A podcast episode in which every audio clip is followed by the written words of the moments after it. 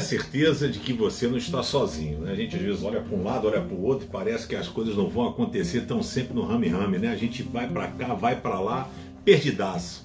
Mas eu quero dizer o seguinte: às vezes é você que não está atento a tudo aquilo que Deus quer realizar, pode e está realizando na sua vida. Entendo, entendo.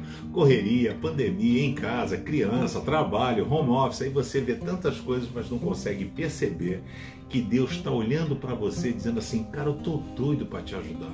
Será que você é capaz de permitir que eu te ajude? Isaías 59, 1 diz: Eis que a mão do Senhor não está encolhida, para que não possa salvar, nem surdo o seu ouvido, para não poder ouvir. O problema não está em Deus, o problema está em você. No corre-corre da vida, você não percebe que Deus está com a mão estendida e você corre para lá e para cá. Que tal dar uma paradinha e segurar na mão de quem pode te ajudar?